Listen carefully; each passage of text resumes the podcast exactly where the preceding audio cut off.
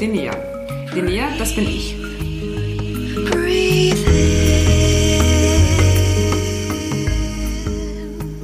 Kennst du das Gefühl, wenn du einen neuen Traum, eine Idee oder einen Herzenswunsch in dir hast, der dich beflügelt und dir ein kribbeliges Bauchgefühl gibt?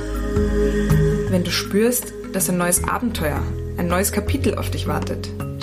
Ich liebe dieses Gefühl und bin überzeugt davon, dass Träume zum Jagen sind. Träume in seinem Inneren entdecken und sich zu erfüllen. Step by Step. Das ist es doch, was das Leben lebenswert macht.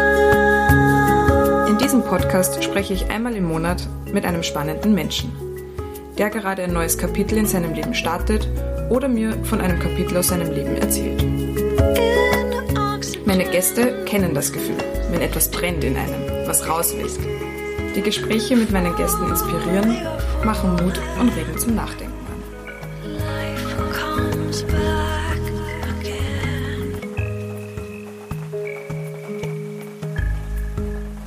In der Augustfolge bin ich bei Christian Baumgartner, besser bekannt als Effendi, in Bayern zu Gast. Effendi hat sich 2007 seinen Traum von der Selbstständigkeit erfüllt. Schon seit er ein kleiner Junge war, interessiert er sich fürs Radfahren und am Rad herumbasteln. Was er am Radfahren so sehr liebt, wie die Idee zu seinem Fahrradladen, die Radlmetzgerei, entstanden ist, wer mittlerweile als seine Radlmetzger mit am Start ist und was die großen Herausforderungen als Selbstständiger sind, erzählt er uns in dieser Folge. Mich interessiert, was wichtig ist, um sein perfektes Rad zu finden, was seine Ziele für die Radlmetzgerei sind und wie er zwei Jobs und Familie unter einen Hut bringt. Was es braucht, um sich seine Träume zu erfüllen und was Effendi zum Glücklichsein braucht. Danke für das spannende Gespräch, lieber Effendi. Viel Spaß beim Hören der 20. Folge übers Radfahren, die Selbstständigkeit und das Träume erfüllen.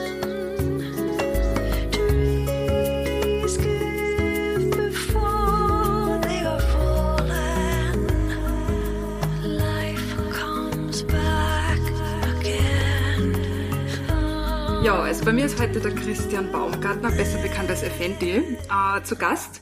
Magst du dir bitte mal kurz vorstellen für unsere Hörerinnen und Hörer, wer du bist? Ja, ich bin der Christian und äh, habe zwei Kinder und bin verheiratet, bin jetzt 44 und habe mir vor ein paar Jahren halt den Traum verwirklicht, ein Fahrradgeschäft aufzumachen, weil ich mich selbstständig machen wollte. Genau. Mhm. Und ihr seid in Burghausen in Bayern daheim? Genau, wir sind in Oberbayern an der Grenze zu Österreich. Mhm. Einmal über den Fluss drüber und schon sind wir in Österreich. Und der Radlgeschäft heißt Radlmetzgerei. Äh, wie ist denn die Radlmetzgerei? Ähm, also was ist es und wie ist da die Entstehungsgeschichte? Ja, genau, der Name ist ein bisschen seltsam. Wir haben es auch schon gehabt, dass äh, Leute wirklich reingekommen sind und dann erst kurz vor der Theke gemerkt haben, dass wir keine Metzgerei sind. Ähm, ist dadurch zustande gekommen, dass ich halt ähm, mich selbstständig machen wollte und habe überlegt, was kann ich da?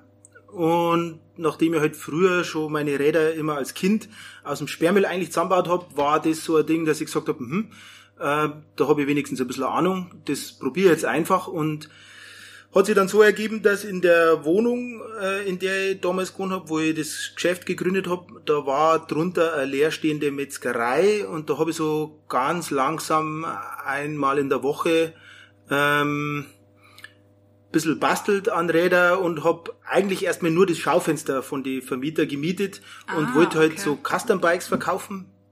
Genau, und hab nur das Schaufenster gemietet und da mal ein Radl reingestellt und geschaut, was passiert und da ist nicht so viel passiert. Aber das heißt, die, der Wunsch nach Selbstständigkeit war vorher da, bevor die Interesse fürs Rad da war. Ja, also Interesse fürs Rad war immer schon da, aber ich habe tatsächlich, ähm, das ist eigentlich kurios, aber in, ich bin gelernter Chemielaborant und äh, habe bei der Firma Wacker gelernt und in der in dem ersten Jahr gab's so Begrüßungswochen und so Teambuilding-Maßnahmen und so weiter. Und äh, das wird vom Psychologen betreut. Und dann gibt's halt so ein bisschen einen psychologischen Trick, äh, um rauszufinden oder um aus dem sage ich mal, Probanden rauszukitzeln, wo er sie in circa zehn Jahren sieht. Ähm, und da hat man halt sich das überlegen müssen, in einen Umschlag schreiben und die Psychologin hat uns damals versprochen, sie schickt uns das dann zu Ah, in zehn ja, das ist Jahren. super, ja. Das hat sie nicht getan, aber ich habe mich nach zehn Jahren dran erinnert, äh, dass ich da reingeschrieben habe, äh, in zehn Jahren äh, habe ich Familie und einen Hund und bin selbstständig. Super spannend. Das heißt, Metzgerei dann deswegen, weil es einfach das, die Lokalität äh, Metzgerei war, oder? Genau, das war leerstehende Metzgerei. Der Vermieter hat äh, kein großes Interesse gehabt, eigentlich da irgendwas zu machen. Ähm, hat mir dann das Schaufenster günstig überlassen ähm, und ist halt dann ein bisschen gewachsen und dann wollte ich halt den ganzen Raum mieten, habe ich dann auch gemacht und dann habe ich schwer überlegt, äh, wie nenne ich denn mein Geschäft und ganz ehrlich, mir selber war der Name Radlmetzgerei erstmal fast zu krass, aber ein guter Freund von mir, äh, der mir damals auch die Zeitungsannoncen und so gemacht hat, äh, der ist äh, Grafiker und der hat gesagt, ah, erst wollte ich es nämlich Butchers Bike nennen, das klingt nicht ganz so, ähm, ja, Metzger klingt erstmal ein bisschen grob, vor allem wenn man an, äh, jetzt an Ärzte denkt. Also wenn, wenn man Ärzte mit Metzger betitelt, dann hat es eher was Abwertendes. Aber er war davor überzeugt, ich soll halt einfach den, den, den bayerischen Ausdruck nehmen und hat halt recht behalten, weil es, es bleibt im Kopf. Klar bleibt im, im Hintergrund immer noch ein bisschen, wenn wir jetzt vielleicht einen, Fehler machen würden, äh, dann, dann kann man natürlich das schon auch als, als Schimpfwort irgendwie missbrauchen, aber in der Regel haben wir eher gesagt, äh, wir verbinden damit mit dem Metzgerbegriff eher das, das Traditionelle und äh, die Kundennähe. Im Vergleich jetzt zum, äh, zum Lebensmittel, das ich beim Discounterkauf, ist der Metzger halt einfach nur das Bodenständigere.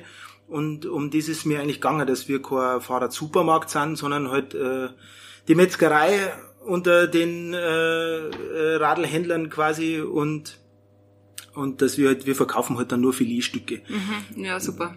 Wir haben auch auf der Internetseite, weil das ist also ein typischer Metzgerspruch, irgendwie darf es ein bisschen mehr sein, äh, steht halt auf der, auf der Homepage auch äh, Radlmetzgerei, wenn es ein bisschen mehr sein darf. Also ein bisschen mehr Service. Voll gut. Und wie ist dann weitergegangen? Also du hast dann den Raum dazu gemietet. Wie lange ist das jetzt her?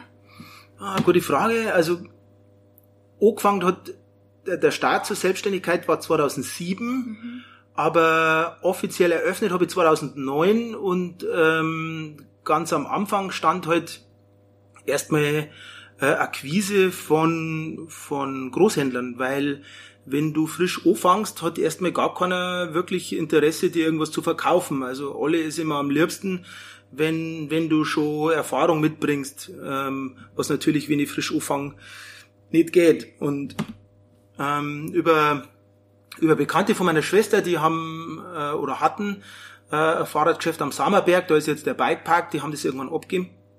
Und die haben ihre, ihre Räder bei Max in Rosenheim gekauft und da gab es auch die Möglichkeit zu, äh, zum Eigenlabel. Also sprich, die bauen das Rad, aber ich konnte meinen Namen einfach draufdrucken.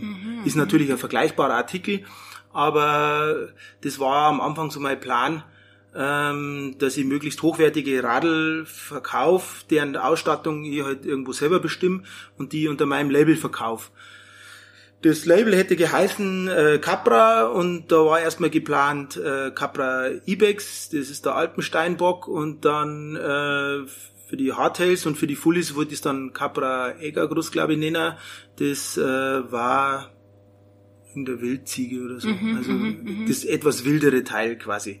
Naja, aber das hat sich eigentlich als nicht praktikabel erwiesen, weil, weil beim Kunden ist es eigentlich genauso wie jetzt bei den Großhändlern. Man wünscht sich immer so ein bisschen äh, eine Erfahrung auf dem Gebiet, dass jemand äh, da schon länger dabei ist bei dem, was er macht.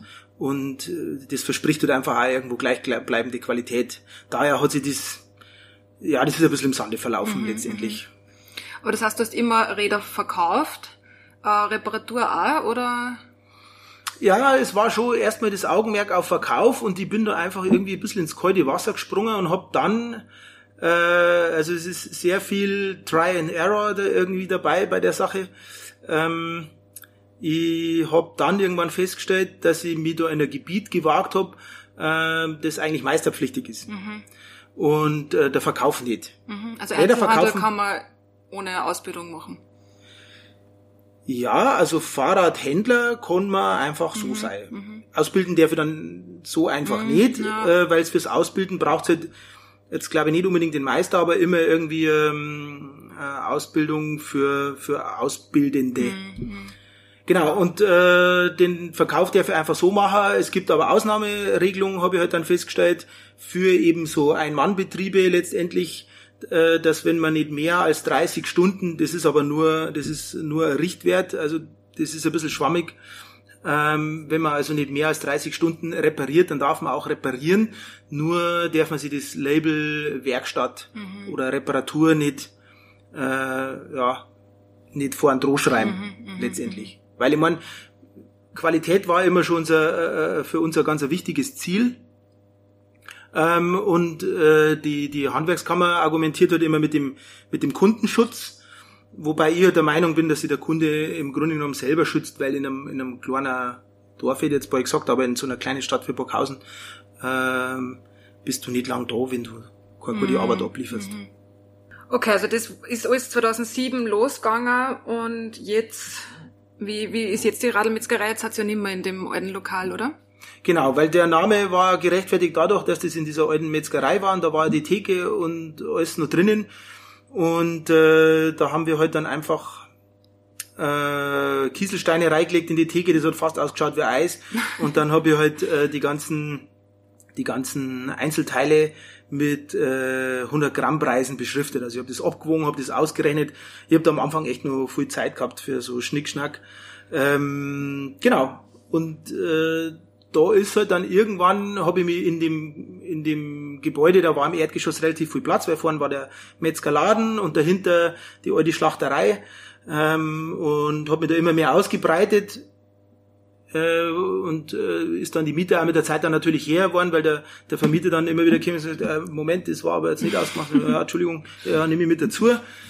Ähm, hat das Verhältnis leider ein bisschen getrübt und irgendwann war dann der Punkt erreicht, wo ich gesagt habe, es ist erstens sowieso zu eng und zweitens komme ich damit nicht mehr klar, dass der Vermieter äh, gar keine Lust hat, irgendwas zu machen und da auch gar nicht scharf drauf war, mir das zu vermieten. Das, das, das hat ihn im Grunde genommen nicht interessiert und war ihm eher lästig. Ähm, und dann hat sich der Raum aufgetan, in dem wir jetzt sind. Mhm. Erinnert halt jetzt überhaupt nicht mehr an eine Metzgerei, aber den Namen haben wir halt lassen, weil der halt etabliert war. Wir sind, wann sind wir eigentlich da eingezogen? Äh, 2015. Mhm. Genau. Also es war doch schon eine Zeit, was ich dann in der alten Metzgerei verbracht habe, ja. Und weil du gerade gesagt hast, du hast noch mehr Zeit gehabt, du hast ja immer deinen Hauptjob noch nebenbei gehabt, oder? Hm, ich habe äh, ich hab 2009 tatsächlich meinen Hauptjob gekündigt mhm.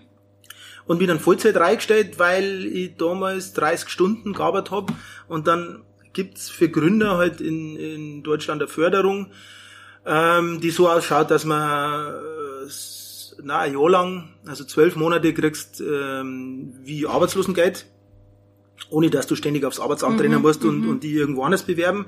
Und dann noch weitere sechs Monate übernimmt äh, das Arbeitsamt deine Sozialleistungen. Und von daher war der finanzielle Druck jetzt nicht so groß.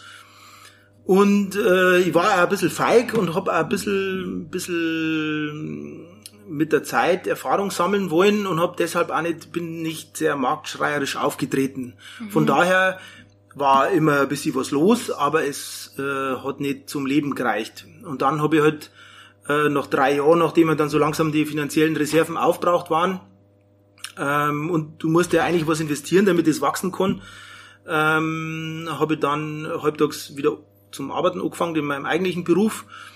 Und das hat eigentlich dann ganz gut funktioniert, weil dann habe ich nimmer viel rausnehmen müssen aus dem Unternehmen und habe eigentlich alles, was irgendwie, was ich erarbeitet habe, äh, in den wachsenden Warenbestand gesteckt. Mhm, super. Mhm. Wie bist denn du aufs Rad gekommen? Also du hast schon erzählt, du hast als kleiner Bursch Radl geschraubt. Wie war das so in deiner Kindheit? Warum ist da so eine große Liebe fürs Rad da? Naja, Radfahren hat mir immer schon Spaß gemacht. Ich bin eigentlich immer schon lieber äh, auch kurze Strecken lieber mit dem Rad gefahren, als wir das zu Fuß zum gehen. Wir waren zwar auch mit meinen Eltern in die Berg und das war eigentlich immer zu Fuß. Und irgendwann ist das mit diesen Mountainbikes losgegangen. Das habe ich am Anfang eher noch lächerlich gefunden, weil ich gesagt, was will man mit so viel Gänge? Das braucht ja eigentlich kein Mensch. Und mein erstes anständiges Rad, Vorher habe ich, wie gesagt, alles aus dem Sperrmüll aufgebaut und wir sind halt über irgendwelche Haufen gesprungen als Kinder und haben immer wieder irgendwelche Räder zerstört und wieder zusammengeschlossen mhm. und wieder zerstört. Ähm, und das erste anständige Radl war dann eigentlich ein Rennrad und da wollten wir damals eine Alpenüberquerung machen äh, mit Freunden. Da war ich noch in der fünften oder sechsten Klasse. Das hat sich aber dann leider zerschlagen. Nichtsdestotrotz war ich aber fleißig mit dem Rennrad unterwegs und ja, Radfahren hat mir einfach Spaß gemacht. Und äh, dann war ich in Burghausen in der Ausbildung.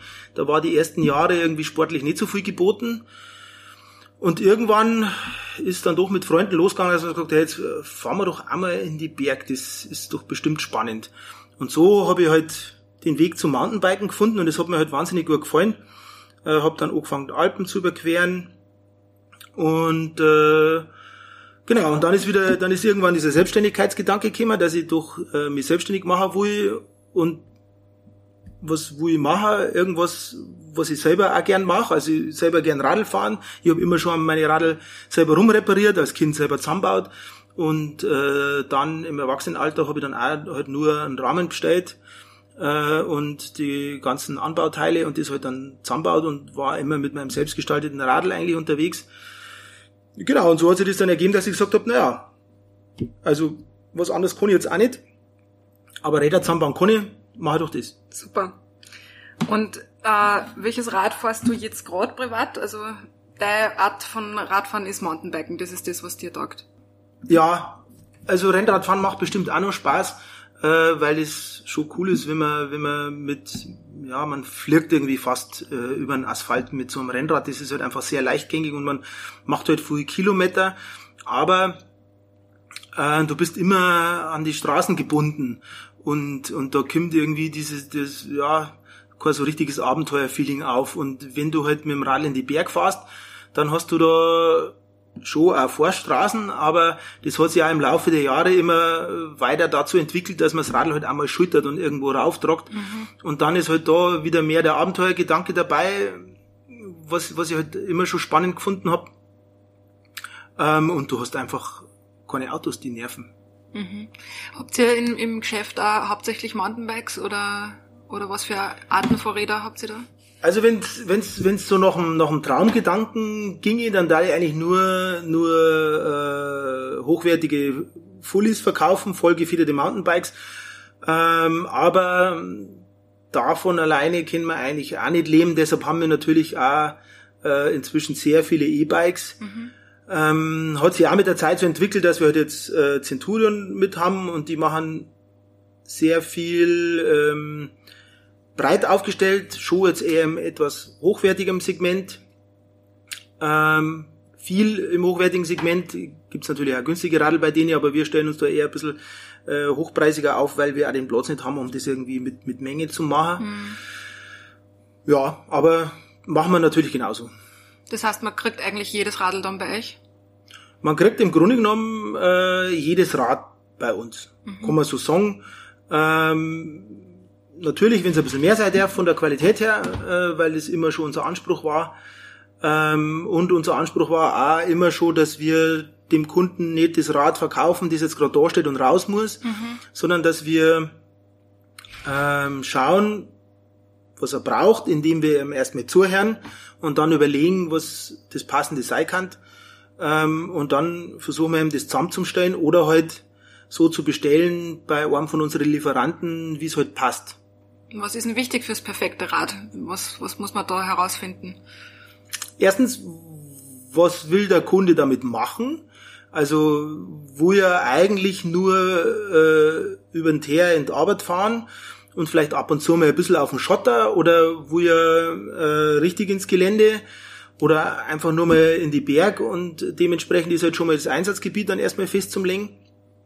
Und dann kommt es natürlich auch auf den Kunden selber nochmal drauf, oh, wie, ja, wie ist jetzt der körperlich benannt? Erstens ist er, ist er jetzt recht sportlich.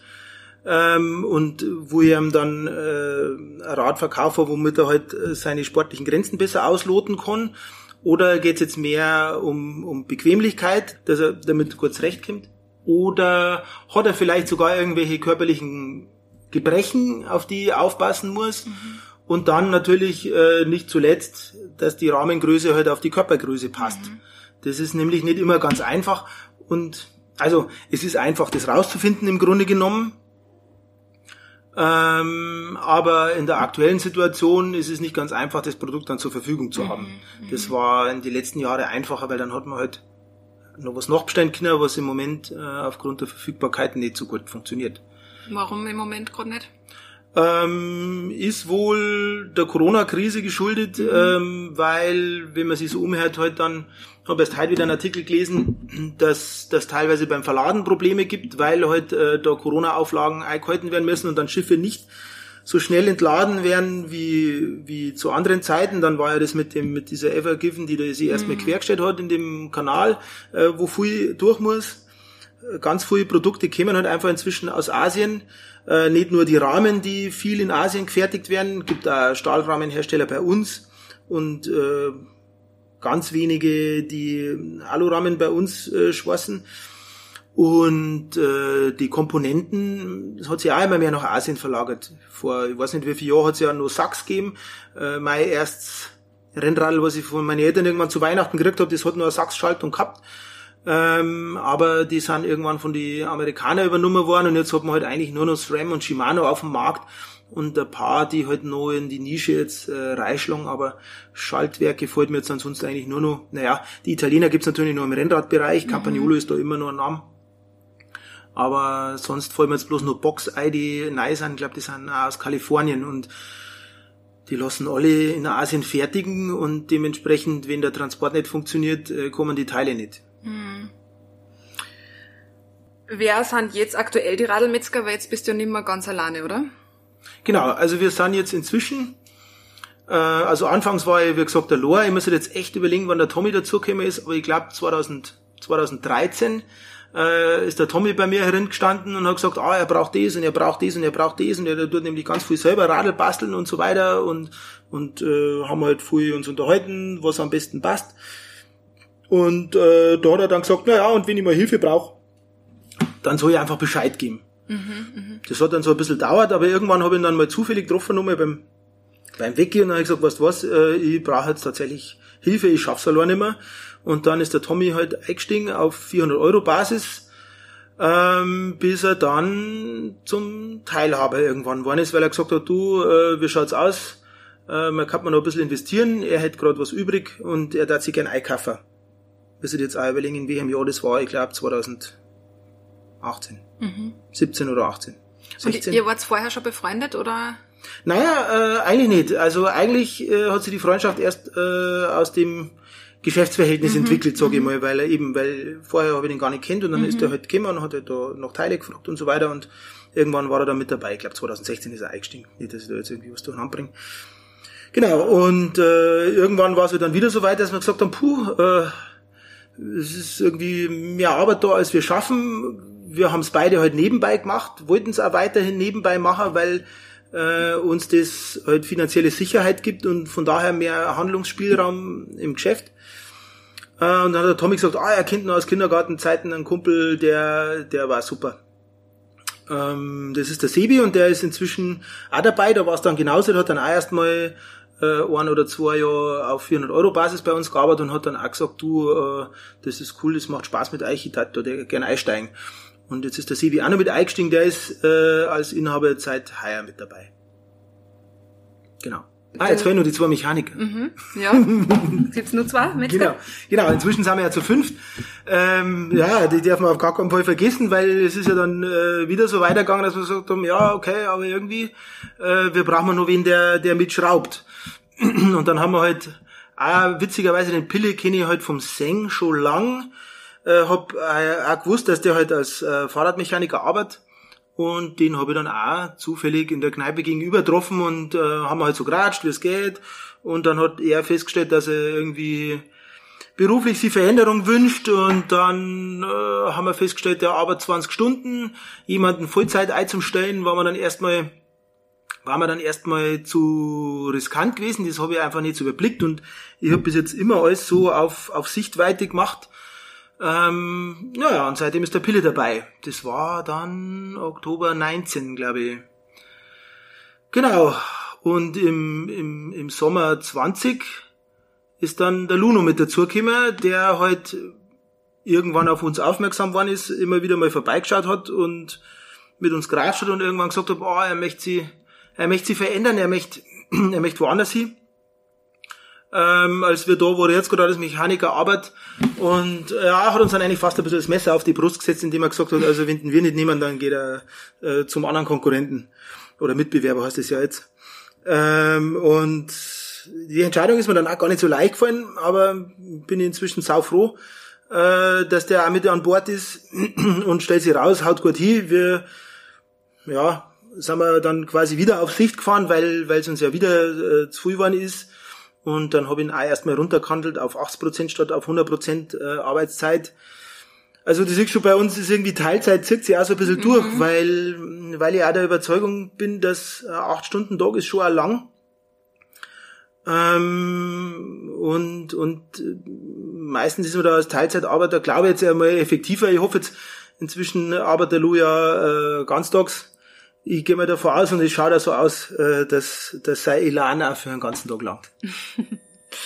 Das heißt, ihr seid jetzt zu fünft und ähm, die, die drei teilhabenden ja, Business-Gründer neben dir ähm, seid ihr auch sehr befreundet. Wie ist es so, mit, mit Freunden gemeinsam ein Business zu führen?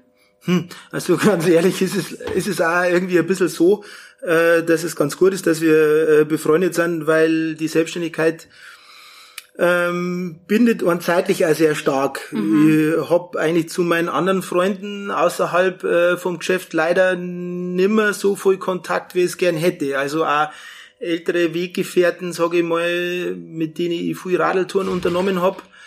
Ähm, die Leute jetzt, die in der Racing Crew sind, die halt so ein bisschen co-gesponsert werden von uns. Da machen wir ein bisschen bessere Preise für die Produkte. Die fahren alle mit unseren Trikots rum. Wenn die gut abschneiden beim Rennen, dann äh, übernehme ich halt mal die Startgebühr und so Sachen. Mhm. Ähm, gegen, Im Gegenzug profitieren wir halt natürlich von, von ihren Erfahrungen. Und selbst dort, den, den Hirs habe ich eigentlich nur über mein Geschäft kennengelernt. Der ist irgendwann herin gestanden, hat halt irgendwas braucht und hat irgendwann gesagt, komm, äh, was ist denn, du stehst ja nur in deinem Geschäft, geh doch mal mit uns Radl fahren. Ähm, dann habe ich auch viel Touren mit ihm unternommen, aber in letzter Zeit äh, muss ihn einfach ganz oft ohne mich ziehen lassen. Hab immer gehofft, dass es leichter wird, wenn wir mehr werden. Äh, war nicht so der Fall. Vielleicht muss ich doch tatsächlich irgendwann meinen, meinen anderen Job aufgeben, damit mhm. ich ähm, da herin dann auch irgendwann mal nach einem acht oder wenigstens zehn Stunden Tag irgendwann mal dann sag, okay, jetzt ist gut. Mhm, mh. Und mich selber aufs Radl sitze, weil das war ja das war die Grundidee, dass mhm. ich halt äh, mich mit dem Thema beschäftige, was mir in meiner Freizeit Spaß macht. Ja. Ähm, und in letzter Zeit verbringe ich halt mehr damit, andere Räder zu reparieren, als mein eigenes zu fahren. Mhm. Bin aber zuversichtlich, dass ich das wieder irgendwie ins Lot bringe. Also jetzt hast du ja schon gesagt, die Vorteile von mit, mit Freunden gemeinsam ein Business zu führen, weil man halt einfach sich dann auch viel sieht. Gibt's Nachteile auch, wenn du mit Freunden gemeinsam arbeitest? Naja, ich denke mal, naja, das ist aber Vor- und Nachteil eigentlich zugleich. Ich denke mal, dass man vielleicht manchmal mit, ähm, wenn, wenn das jetzt nur ein Geschäftspartner wäre, mit dem man nicht befreundet ist, äh, dass man dann manchmal Entscheidungen vielleicht härter treffen könnte, als man es dann tut, äh, mhm. äh, weil man vielleicht aus, aus einer Sympathie heraus manche Konsequenzen nicht ziehen würde. Auf der anderen Seite ist aber genau das irgendwo auch die Stärke, dass man, äh, dass man vielleicht nicht gleich einen Streit vom Zaun bricht, sondern halt mehr versucht, sich an den anderen reinzufühlen. Und äh, solange solange alle irgendwie an einem Strang, Strang ziehen, es kann nie jeder gleich gut sein. Ich habe meine Schwächen, ähm, meine Mitarbeiter haben ihre Schwächen, wir haben alle unsere Schwächen und unsere Stärken und da äh, muss man einfach versuchen, dass man jeweils die Stärken nutzt und die Schwächen halt abbaut, ausblendet oder irgendwie außen vor halten kann, indem man halt dann Dinge, die da nicht gut reinpassen oder was demjenigen nicht so liegt, äh, dass das dann ein anderer Part übernimmt. Und von daher habe ich schon das Gefühl, dass das mit der Freundschaft äh, bisher definitiv die Vorteile überwiegen. Wie bist du als Chef? Ich sehe mich nicht als Chef. Mhm. Ähm, es ist natürlich schon so, dass diese Radlmetzgerei äh, so ein bisschen mein Baby ist, weil ich habe da am Anfang wahnsinnig viel Energie reingesteckt und ähm, äh, ohne da jetzt waren viel rauszuholen, äh, außer halt jetzt Erfahrungswerte und so weiter, aber finanziell habe ich aus dem Ding nicht viel rausgeholt, weil ich immer alles wieder reingesteckt habe und dementsprechend hat es auch wachsen müssen. Inzwischen hat es eine Größe, wo es einigermaßen stabil dasteht und ich nicht mehr ganz so viel Sorgen haben muss. Auf der anderen Seite bin ich natürlich wahrscheinlich schon äh, ungemütlich, wenn, wenn ich das irgendwo gefährdet sehe. Mhm. Also da mhm. wäre ich schon ungemütlich, aber ich hoffe nicht zu sehr. Ähm, und ich hoffe, äh, dass dann äh, immer mit rüberkommt, dass halt einfach da mein Herzblut droh hängt. Und ich wünsche mir halt einfach, dass für alle das Herzblut da mit droh hängt und habe auch den Eindruck, dass das so ist. Weil für mich ist das Ganze halt, klar, ist die Radlmetzgerei so irgendwie die Firma. Und wenn du in einer anderen Firma arbeitest, musst du ja auch versuchen, dass es der Firma gut geht, mhm. weil nur dann äh, kann es auch dir irgendwie gut gehen, weil uns die Radlmetzgerei alle ernähren soll und das vernünftig. Und dementsprechend äh, sind halt da die Ziele schon hoch aufgehängt und die Anforderungen äh, sind hoch. Ähm, da bin ich schon auch lästig.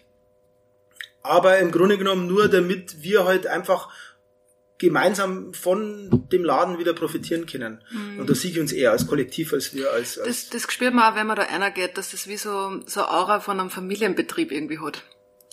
Also, mhm. ja, das, das glaube ich trifft's ganz gut eben. Drum sind wir halt eher Familie und sind alle irgendwie befreundet. Und äh, wenn mal irgendwas ist, jeder hat mal irgendwie eine Phase, wo irgendwas anderes gerade wichtiger ist oder es geht einem irgendwie nicht gut oder man ist einfach nur erschöpft, äh, dann müssen die anderen das halt ein bisschen auffangen und äh, und jeder gibt es dann ein, einfach auch wieder zurück, weil er halt, ja, wenn man sich da auf, aufgehoben fühlt, äh, dann kann man auch mehr Energie reinstecken, denke mhm, mh. Du hast jetzt ja schon ein bisschen erzählt, so wie viel Zeit das halt auch teilweise frisst. Ähm, wie bekommst du denn jetzt dann die zwei Jobs und die Familie unter einen Hut? Also zum Radfahren bleibt nicht mehr viel Zeit, hast du jetzt gesagt. Wie zum Radfahren bleibt nicht so viel Zeit, das mache ich dann vielleicht am Wochenende, aber dann auch nicht jedes Wochenende. Weil Grundidee war ja eigentlich, dass ich, äh, dass ich, dass ich Touren führe äh, nebenbei und dadurch halt auch nochmal ah, Kunden okay. akquiriere mhm. und habe da auch äh, 2012 äh, einen, einen Kurs gemacht und habe mir eigentlich vorgenommen, dann jetzt oder äh, mich weiterzubilden. Das ist aber im Sande verlaufen, ist aber nicht weg vom, vom Radar. Vielleicht mache ich das doch noch. Ähm, naja, und wenn du meine Frau fragst, dann wird die wahrscheinlich sagen, dass ich Familie und, äh, und die zwei Jobs nicht so richtig unter den Hut bringe. Also die Familie leidet schon ein bisschen drunter. Mhm. Schon mal meine Kinder sagen, Kerl, du bist ja eh nicht da. Mhm. Und äh, das ist natürlich schade, das versuche ich vielleicht noch ein bisschen zu verbessern, nachdem halt, ähm, ja, der Große ist jetzt, der ist jetzt 18, der ja, der nabelt sie langsam ab, da ist äh, der Zug abgefahren, kann man jetzt so auch nicht sagen, der wohnt ja aber noch daheim ähm, und das Verhältnis ist eigentlich ganz gut.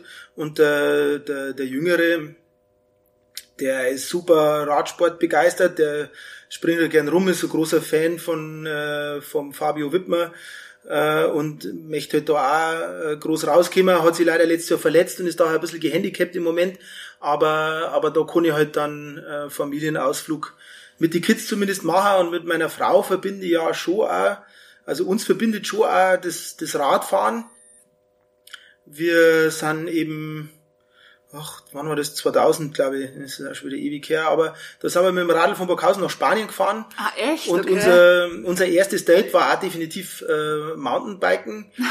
Super, ja. Weil das mir halt damals auch wichtig war und ähm, genau, und drum haben wir viele, viel Zeit einfach auf dem Radl verbracht.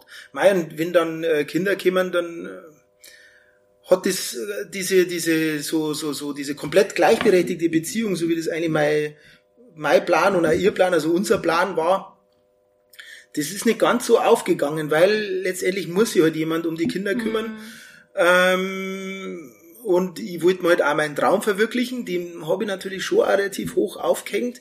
Äh, das hat es nicht immer ganz einfach gemacht. Und ähm, von daher hat meine Frau jetzt nicht ganz so viel Zeit auf dem Radl, also noch weniger Zeit auf dem Radl verbringen können eigentlich wie ich. Ähm, aber und, und da haben, haben sie die Skills dann so ein bisschen unterschiedlich entwickelt. Ich will halt inzwischen äh, dann darf's bergab, muss nicht schnell sein, aber darf ruhig ein bisschen ruppiger sein. Während meine Frau halt weiterhin noch Genusstouren lieber machen will und hin und wieder kriegen wir das dann schon auf drei, dass wir das, dass wir das unterbringen, dass wir mhm. gemeinsam halt fahren. Spannend, ja. Ähm, was, was liebst du an deinem Job als Radlmetzger? ja, ja, warum mache ich das eigentlich, gell? Ähm, naja, es macht auf alle Fälle Spaß, mit Menschen zu arbeiten. Äh, immer wieder der Kontakt. Ich meine, es gibt äh, immer wieder mal Kontakte, die vielleicht nicht ganz so angenehm sind, aber das bleibt nirgends aus. Mm, es gibt einfach einen gewissen normal. Prozentsatz von Menschen, die man vielleicht nicht mag und umgekehrt, mm. ähm, die dann vielleicht auch kurz Wort mal mehr kommen, weil es nicht so klaffen ist, wie sie sich vorgestellt haben, aber im Großen und Ganzen, da sagen wirklich 98 Prozent äh, sind sehr angenehme Begegnungen und ich genieße es dann auch, wenn man sich die Zeit nehmen kann und ich nehme die dann auch gern. Ähm, was natürlich ein bisschen dann äh, dem, dem reinen Verdienst immer ein bisschen entgegensteht, weil umso mehr Zeit du dir nimmst, umso weniger hast du halt natürlich pro Minute verdient. Aber das ist einfach nicht unser, unser Hauptpriorität, weil ich hab das gemacht, weil ich einen Job mache, der mir Spaß macht. Und wenn ich halt äh, mir die Zeit nehmen kann, dann nehme ich mir die und das tut einfach auch gut. Und das ist dann letztendlich mehr wert als der, der, der reine, der reine Verdienst. Mhm. Und das ist halt schon auch das, was, was ich tatsächlich liebe an dem, an dem, was wir, was wir da machen, ähm, dass man, dass man dann einfach auch das auskostet und, und sie die Zeit nimmt und versucht, mhm. einen guten Job abzugeben ähm, und äh, möglichst hohe Kundenzufriedenheit zu erreichen, weil das einfach mehr wert ist, wenn jemand dann nach einer Woche vorbeikommt und sagt, ey geil, super. Mhm. Ich komme gern wieder. Und das ja. ist, das Lob ist oft einfach mehr wert. Und meiner Meinung nach strebt eigentlich jeder Mensch irgendwie danach, nach Anerkennung mhm. irgendwie. Und das ist halt auch eine Form von Anerkennung, wenn du einfach merkst, äh, die Leute taugt's da. Und ja. dann taugt's mir auch. Voll gut. Was sind denn so deine Ziele oder Träume für die Radlmetzgerei? Also ist das ein Ziel, dass du mal komplett davon leben kannst? Ja, definitiv, weil, ähm, weil diese, das, das Switchen ist einfach anstrengend. Jetzt nicht, weil es anstrengend ist, zwar verschiedene Dinge zu machen, äh, weil in meinem, meinem anderen, in meinem ja, Hauptjob, weiß ich nicht, oder in, in, in dem Lehrberuf, in dem ich heute halt arbeite, habe ich das Glück, dass ich in einem, in einem Bereich im Moment bin, wo ich keine Arbeit mit nach Hause nehmen muss. Mhm. Wenn, wenn ich da fertig bin mit meiner Arbeit, ist das erledigt und dann kann ich mich um den Laden kümmern. Aber ich brauche halt eigentlich mehr Zeit außerhalb äh, der Öffnungszeiten, um, um alles vernünftig abzuarbeiten. Und das ist halt das ist halt dann belastend, wenn du feststellst, ähm, du, du kriegst, äh, du wärst deine eigenen Anforderungen nicht so richtig gerecht, weil dir die Zeit ausgeht. Mhm, Sagen wir wieder bei dem, ja. bei dem Punkt, dass man sich, dass ich mir gerne die Zeit nehme, mit dem Kunden zum Reden. Mhm. Ähm, und das will ich einfach nicht, dass ich die Leute noch, dass ich Gespräch abbreche, weil ich sage, so ab jetzt rendiert es nicht mehr. Mhm. Ähm, die Zeit nehme ich mir, aber die muss ich dann anders irgendwo wieder reinholen. Und es fällt mir momentan äh, zusehends schwerer. Und außerdem äh, hängt ja auch immer nur dieses Damoklesschwert mit der Meisterpflicht ah, okay. äh, über uns und äh, dem muss ich auch noch, ich bin da im Kontakt inzwischen mit der Handwerkskammer, aber da besteht auf alle Fälle Handlungsbedarf. Äh, da gibt's weitere Ausnahmeregelungen, wenn man das schon so und so lang macht. Das äh, gilt jetzt vernünftig abzuklären mhm. und entweder mache ich dann jetzt noch nebenbei den Meister oder irgendwas äh, in die Richtung muss passieren und von daher steht da auch Veränderung an muss jetzt aber bis September noch abwarten, weil im, im Labor auch Veränderung ansteht. Da kommt es jetzt gerade auf, ob der, ich bin für einen, für einen Dienstleister tätig mhm. und da kommt es jetzt auf, ob unser, unser Auftraggeber den, den Vertrag verlängert. Da war einfach nach einer gewissen Zeit eine neue Ausschreibung äh, turnusmäßig fällig. Ähm, und jetzt haben sie halt äh, natürlich andere drauf abbeworben. Und äh, wenn sie da was ändert, dann ist der Schritt da einfacher. Wenn sie noch nichts ändert, dann ähm, muss ich vielleicht den Schritt einfach so machen. Mhm, mh. Herz auf jeden Fall noch am sehr busy, busy Life bei dir. Ähm, du hast jetzt ja schon ein bisschen erzählt, äh, die Corona-Krise und die Lockdowns und so hat euch schon ein bisschen getroffen mit diesen ganzen Lieferschwierigkeiten. Ähm, wie war das für euch sonst so? Ihr habt ja auch zumachen müssen wahrscheinlich, oder? Wir haben, ich konnte jetzt gar nicht mehr sagen, wie lang, aber ähm, ja, 2000 20 war das Haupt-Corona-Jahr. Mhm. Ähm, und da haben wir dann einmal zwei Wochen, glaube ich, zugehabt. Dann hat sich aber relativ schnell rauskristallisiert, dass die Mobilität äh, ein wichtiger Sektor ist und dass daher ähm, der Servicebetrieb, ah, Werkstatt okay. darf ich ja nicht mhm, sagen, mhm. äh, aufrechterhalten werden darf und unter verschiedenen Auflagen war halt dann zumindest äh, der Servicebereich weiterhin offen. Ja, wir haben die Zeit dann genutzt, dass wir umbauen, weil wir waren ja zwischenzeitlich, als wir in die Räumlichkeit gezogen sind, habe ich auch den Schritt nicht ganz gewagt, sondern habe nur äh, ein Drittel von der Ladenfläche mit, mit einem äh, anderen Bekannten teilt, der auch sich selbstständig machen wollte mit einem Kletterladen. Mhm. Äh, der war dann eine Zeile mit herin und der hat sich jetzt äh, letztes Jahr im Oktober dann äh, verabschiedet. Und äh, da haben wir, jetzt pass auf, wir haben erst die Werkstatt umgelegt, weil, weil wir uns noch die Werkstatt dazu genommen haben. 2000, 2000, Ende 2019 haben wir die Werkstatt, äh, also zweite Räumlichkeit mit dazu genommen. Und dann haben wir die Werkstatt aus dem Laden raus das haben wir dann in dem ersten Corona-Lockdown halt äh, die Umbaumaßnahmen vorgenommen. Mhm, also einfach gut genutzt dann. Genau, wir haben die Zeit einfach genutzt.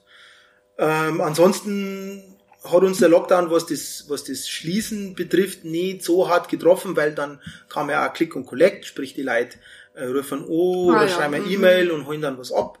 Ähm, und dann hat man ja mit Hygieneauflagen wieder aufmachen dürfen. Also im Vergleich zur Gastro sind wir schon äh, ganz gut weggekommen. Mhm. Und merkt sie das auch, dass so seit Corona so dieser, ja generell der Outdoor-Sport voll boomt? Also das Radfahren jetzt auch irgendwie, dass da jetzt mehr Nachfrage da ist? Ja, wo man dann wieder aufmachen darf, ist die Nachfrage schon stark angestiegen, was natürlich dann auch wieder äh, die, die Zeiten, in denen ich zu war, äh, ganz gut wettgemacht hat. Mhm. Und es war alles wunderbar, solange halt äh, das Material noch zur Verfügung mhm. stand. Und äh, jetzt wird es halt spannend, weil tatsächlich einfach äh, die Lieferzeiten immer länger werden. Mhm. Es werden halt mhm. einfach Termine nicht mehr eingehalten. Ähm, und dann haben wir gesagt, okay, dann haben wir eh die Werkstatt aufgestockt. Dann verlagern, uns mehr, verlagern wir uns mehr da drauf. Aber auch da ist halt jetzt teilweise so, dass wir manche äh, Reparaturen nicht ausführen können, weil die Teile nicht da sind. Mhm. Und ich habe früher ähm, von allem immer gleich ein bisschen mehr bestellt, wenn jemand was Spezielles braucht hat. Das habe ich irgendwann zurückgefahren, weil du dann merkst, oh, du baust dir ein Lager auf mm. an Teilen, die du gar nicht brauchst. Und das ist halt ein bisschen schwierig, da wirklich den Überblick äh, zu bewahren, was muss ich vorrätig halten und was nicht. Es sind auch meiner Meinung nach die, die Komponenten immer komplexer geworden. Es passt halt einfach nicht mehr jedes Zahnrad an jede Kurbel mm. und ähm, das macht's nicht leichter. Jetzt habe ich eigentlich in den letzten Jahren davon profitiert, dass ich versucht habe, mein Lager ein bisschen abzuschmelzen. Und da hat mir jetzt Corona schon ein bisschen äh, getroffen, mhm. weil wir da jetzt dann mit einem nicht mehr so gefüllten Lager getroffen worden sind. Ja, macht halt dann auch sichtbar, das hat ja Corona in ganz vielen Branchen, wie diese Handelsketten funktionieren. Also wie, wo die ganzen Teile herkommen, wo das alles gefertigt wird, wie, wie viele Leute da beschäftigt sind, dass das halt nicht so ist wie früher, dass das irgendwie aus dem Nachbardorf dann geliefert wird oder ja, da merkt man schon, wie komplex das ganze mhm. System ist und wie stark verzahnt, weil äh, der Fahrradhersteller baut ja seine Sachen auch nicht alle selber, sondern der kauft ja dann seine Komponenten auch wieder von verschiedenen zu. Und äh, alle haben versucht, in den letzten Jahren eine Lagerkapazitäten mm. so niedrig wie möglich zu halten, weil einfach äh, Ware, die rumliegt, ist halt äh, totes Kapital. Mm. ähm, und solange diese Logistikkette funktioniert, äh, war das ja eine feine Sache. Aber das ganze System ist halt schon fragil und diese, diese Zerbrechlichkeit ist halt jetzt einfach aufgefallen. Mhm. Das hat Corona zutage gefördert. Verschiedene Dinge hat Corona zutage gefördert, mhm. wo man halt einfach sagt, aha, mh, mm, ja, manches hat es einfach verstärkt, gewisse Effekte verstärkt, wo man halt hoffentlich daraus lernt. Mhm. Hört man da irgendwie schon, schon Besserung in der Branche, dass das bald wieder, na? na, also in, die, die Aussagen von, von die Fahrradhersteller gehen eher dahin, dass die sagen, das wird sich vielleicht äh, Ende 2023 dann entspannen. Oh Gott, okay. Mhm. Genau, also da ist noch ein bisschen länger hier. Mhm. Ähm, ich habe jetzt nicht so die Panik, weil wir halt, wir sind einfach gewachsen und haben jetzt ja deutlich mehr bestellt als im Vorjahr. Ähm, früher haben wir viel mehr auf auf, äh, auf direkte Kundenbestellung gemacht, was ja eigentlich unser, unser Ding war, mhm. aber ist immer schwieriger geworden. Wir sind immer mehr dazu übergegangen, dass wir dann doch äh, mehr vorbestellen und das mhm. dann verkaufen. Ähm, und wir haben eigentlich immer geschaut, dass wir halt äh, dann fürs nachfolgende Jahr auch nicht mehr bestellen, als wir im vergangenen Jahr verkaufen konnten. Und das war dann, das hat sich echt fast immer verdoppelt, die Menge, die wir verkauft haben. Das heißt, ich habe dann halt äh, im nächsten Jahr so viel, fürs nächste Jahr so viel bestellt, wie ich im letzten Jahr insgesamt verkauft habe und habe dann aber nur mal während des Jahres nachbestellt. Und von daher gehen wir jetzt nicht unter, es, es werde dann stagnieren, aber Stagnation mhm. ist jetzt nichts, wovor ich mich direkt mhm. fürchte. Es ist zwar schon unser, unser ganzes kapitalistische System ist irgendwie ganz stark auf, auf Wachstum ja. ausgerichtet und an dem, an dem Gedanken zweifelt ich ja sowieso. Mhm. Ähm, es war jetzt für uns eh so eine Konsolidierungsphase eigentlich käme, wo ich sage, jetzt, äh, jetzt schauen wir mal, dass wir unsere Prozesse intern in den Griff kriegen, weil wir, äh, ich habe nicht gelernt, wie man Unternehmen führt mit, mit fünf mhm, Leuten mhm. und ich führe es auch nicht allein, sondern wir sprechen das immer alles ab, so gut es geht, weil ich davon überzeugt bin, dass er Team immer besser funktioniert als der Schlauste im Team. Ähm, und äh, genau, und schauen wir uns halt jetzt das an, wie es jetzt weitergeht. Und wenn die Sachen alle kämen, die wir vorgestellt haben, dann gibt's ja kein Problem. Es zeichnet sich zwar ab, dass es ein bisschen weniger kommt, mhm. aber darüber werden wir jetzt nicht zerbrechen. Das klingt ja schon mal ganz gut. Ähm, du hast vorher schon die, die Metzger Racing Crew erwähnt. Ähm, was fahren die für Rennen?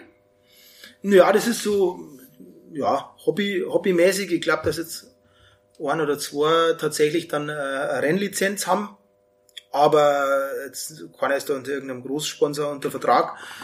Ähm, sondern finanzieren sie halt einer, einer, einer Hobby eigentlich mhm. selber und äh, ja, geht äh, im Großen und Ganzen um Enduro-Rennen. Funktioniert halt so, ist, ist ähnlich wie Downhill. Also es gibt halt die, die Zeitmessungsstrecken gehen bergab mhm. und äh, du musst aber selbsttätig halt an den Start hinkurbeln, hast aber dafür einen längeren Zeitraum und äh, tatsächliche Zeitmessung ist dann vom, vom Start irgendwo oben bis halt runter ins Ziel. Ah ja, okay. Genau. Mhm. Und ja, das war jetzt so ein typisches Enduro-Rennen. Ich glaube, ach, ich weiß jetzt genau gar nicht, wann es ist, aber demnächst ist am Geistkopf äh, so ein Enduro-Rennen, da haben sie wieder ein paar von den Jungs mhm. angemeldet. Mhm. Und die fahren halt dann hier und campen da und das ist halt auch, da geht's halt auch um den Event-Charakter. Das macht einfach Spaß. Mhm. Ich war selber auch äh, zweimal dabei in Treuchtlingen, also dreimal dabei, zweimal bin ich mitgefahren in Treuchtlingen. Ich werde aber bei sowas nie die Erste, aber da ist halt das Dabeisein ja. ist alles und äh, es macht einfach Spaß mit den Jungs unterwegs zum Sei und da dann ähm, ja, mein Junior war dann letztes Mal auch dabei, der hat gesagt, wow, das Lustigste war eigentlich äh, der Abend vorm Rennen, ja. äh, wo wir alle gemeinsam in der Ferienwohnung, haben uns äh, drei Ferienwohnungen gemietet und in einer haben sie alle getroffen zum Essen und das äh, ist echt, es macht einfach Spaß. Voll gut. Ähm, Seid ihr am Race Around Austria auch vertreten? Habt ihr da irgendwie was damit zu tun? Ja, äh, äh, Freund und Kunde von uns, der, der Bär Peter, hat sich vorgenommen, das Race Around Austria, die Challenge zum Fahren. Jetzt muss ich echt überlegen, aber ich glaube, das sind äh, 560 Kilometer und über 3000 Höhenmeter und äh, es ist 24 Stunden Rennen. Ich glaube, du hast 28 Stunden Zeit, um im Ziel aufzutauchen. Ansonsten mhm. bist du halt, äh, hast du halt nicht gefinisht.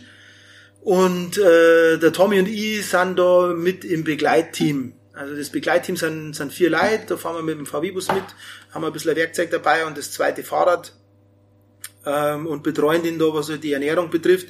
Also er hat einen ganz einen klaren Plan, wann er was braucht. Mhm. Ähm, wir können dann auch seine Vitalfunktionen äh, checken äh, über App, die halt das äh, uns übermittelt, äh, wo wir halt dann ein bisschen Auge drauf haben müssen, weil wenn du halt so lang Fahrrad fährst am Stück, da äh, wird keine Pause gemacht. Mm, du kannst Pausen machen, so viel du, wie du willst, aber ja. du musst halt in der Zeit finishen. Mhm. Und deshalb überlegt man sich halt als Teilnehmer ganz gut, wie viel Pausen das man mhm. macht. Kann da gern zwei Stunden schlafen, wenn er möchte. Mhm. Ähm, das wird er aber nicht tun. Okay, wow. also, er hat auch nicht einmal vor, dass er irgendwie einen Powernap oder so macht, weil da ist dann, ah, er hat sich da halt äh, genau informiert, ähm, was halt körperlich irgendwie geht und ah. alles, was irgendwie länger wie eine Viertelstunde Schlaf ist, fahrt er halt den Kreislauf zwei drunter und dann kommst du da halt nicht wieder zurück in deine Leistung. Für mich ist es unvorstellbar, ja, so lange ja, auf dem Radl zum Sitzen. Das darf ich jetzt nie freiwillig machen. Also heißt, er macht das auch zum ersten Mal, so ein, so ein langes Rennen. Das Rennen macht er jetzt zum ersten Mal, ja, genau. Also wir haben halt schon äh, ähm, äh, Generalprobe hinter uns, da mhm. haben wir aber dann im Hotel über Nacht und äh, er hat halt am ersten Tag so viel gefahren, wie er halt in der Zeit fahren wollte und ist er äh, gut unter der Zeit blim, die ihm wirklich zur Verfügung steht, ziemlich genau in dem Rahmen, was er sich selber gesetzt hat. Und am nächsten Tag hat er halt nur die wichtigsten Pässe gefahren Ähm, und beim Rennen dann bleiben wir halt bei dem Hotel da nicht stehen. Da mhm. fahren wir dann einfach weiter. Das wird schon spannend. Und wir sind halt im VW-Bus halt äh, zwei Fahrer und zwei, die halt dann, äh, ja, es muss einer navigieren. Mhm. Zwei Leute sind halt Navigator, äh, wo sie halt immer einer ausruhen kann. Dann, mhm, dann wird ja. das Team halt also so ihr, alle Stunden ihr oder was. Schon ein bisschen schlafen. Zumindest einer hat dann schon Zeit zum Schlafen, mhm. äh, immer zwischendurch ein bisschen, aber ich glaube auch nicht, dass wir da viel schlafen mhm. werden. Klingt nach Abenteuer. Ja. Effendi, was braucht's, um sich seine Träume zu erfüllen? Durchhaltevermögen. Mhm. Ich glaube, das Wichtigste war, also man muss es machen. Ähm, ich habe so das, also ich behaupte es mal von mir selber, dass ich oft Dinge gemacht habe, wo ich eigentlich Angst davor gehabt habe und ich habe es aber einfach dann trotzdem gemacht, weil ich es machen wollte. Mhm. Also man darf dann vor dieser Angst nicht zurückschrecken und die muss man dann einfach aushalten. Vielleicht bin ich ja ein bisschen ein ängstlicher Mensch, äh, dass ich da oft gegen meine Ängste halt handeln müssen, habe aber das dann einfach trotzdem gemacht. Und ich habe am Anfang extrem viel geschwitzt und bin halt dadurch halt auch ein bisschen ruhiger geworden. Mhm. Weil du halt irgendwann weißt, naja, ist, so schlimm ist gar nicht. So schlimm ist gar nicht, ja. ist schon gegangen. Ja. Von daher glaube ich halt wirklich, erstens ist es, dass man es dann auch anpackt, ähm, und seine Ängste überwindet und dass man halt dann auch durchhält. Mhm. Was brauchst du zum Glücklichsein? Naja, meine Familie ist da schon wichtig. Ähm, auch wenn ich die relativ wenig sieg, weiß ich nicht, es ist ein wichtiger Antrieb für irgendwen. Mhm. Muss man es ja machen. Ich meine, das ist jetzt vielleicht, ja, meine Frau sagt, du, für, für mich kannst du auch was anderes machen. Äh, aber, ähm, aber das ist schon auch irgendwie ein, äh, ein großer Antrieb. Mhm. Ähm, ja, und ansonsten brauche ich eigentlich nur ein Radl unterm Hintern und äh, ein bisschen Kies unter die Reifen und äh, im besten Fall dann ein Ausblick vom, vom Gipfel übers Land. Voll gut. Ähm, was sind denn so deine großen Träume für die Zukunft? Hast du sowas wie, wie eine Bucketlist, irgendwas, was du unbedingt einmal erlebt haben willst oder noch machen willst? Also ich möchte unbedingt wieder äh, Alpen queren, einfach. Mhm. Ein paar Tage mit dem Radl unterwegs sein und nichts ist wichtig, außer wo übernachte ich heute, äh, was gibt's zum Essen und wo fahre ich morgen hin. Das ist eigentlich unglaublich, das ist unglaublich befreiend. Mhm. Ansonsten bin ich momentan eigentlich relativ zufrieden. Ich habe jetzt mit dem, der Laden ist eigentlich in einem Zustand inzwischen, ähm, ja, den ich nicht erträumt, weil ich das nie so wie visualisiert habe, mm. irgendwie, wo, wo ich da genau hin. Mm. Ich wollte schon da hin, dass ich das dann selbstständig machen kann, aber wie das konkret ausschaut, mm. äh, da habe ich keine konkrete Vorstellung gehabt. Und ich mag jetzt auch nicht ins Unermessliche wachsen. Ich brauche jetzt nicht ein Haus mit Pool und ein Porsche dazu und muss das irgendwie aus dem Unternehmen rauswenden, das ist nicht das Ziel, sondern äh, da bin ich jetzt eigentlich ganz zufrieden und jetzt versuchen wir uns einfach mal, dass wir da ein bisschen zurechtkommen und dann ist mein größter Wunsch eigentlich, äh, dass ich das so weit bringe, dass ich, dass ich für mich wieder ein bisschen mehr äh, Zeit habe und für die, vor allem für die Familie. Mhm. Ja, ich gratuliere dann mal ganz herzlich zu diesem, zu diesem Baby, dass das jetzt so, ja, sich so entwickelt hat, so gut, die Radlmetzgerei, und dass das jetzt so dasteht, wie es da steht, dass du deinen Traum da erfüllen können hast. Und wünsche dir für die Zukunft natürlich auch ein bisschen mehr Zeit für die. Also das hat man jetzt ganz stark ausgehört, dass du ganz viel ja, dass einfach ganz viel in deinem Kopf ist, ganz viele Sachen parallel und dass bald in Zukunft wieder mehr Zeit da ist für Radeltouren, für die Familie und sich das weiterhin so gut entwickelt. Danke fürs Gespräch heute, dass du heute da warst. Das war super spannend, da mal ein bisschen mehr Einblick kriegen in die Branche und in dein Leben und ich wünsche dir alles Gute für die Zukunft. Danke für die Einladung. Ja, war ein spannendes Gespräch.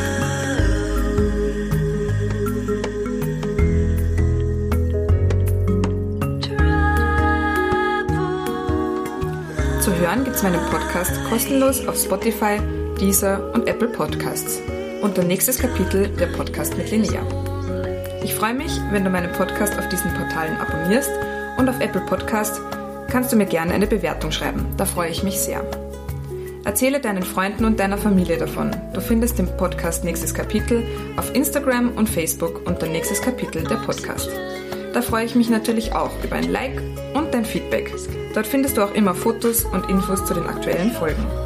Danke fürs Dabeisein und fürs Zuhören. Bis zur nächsten Folge.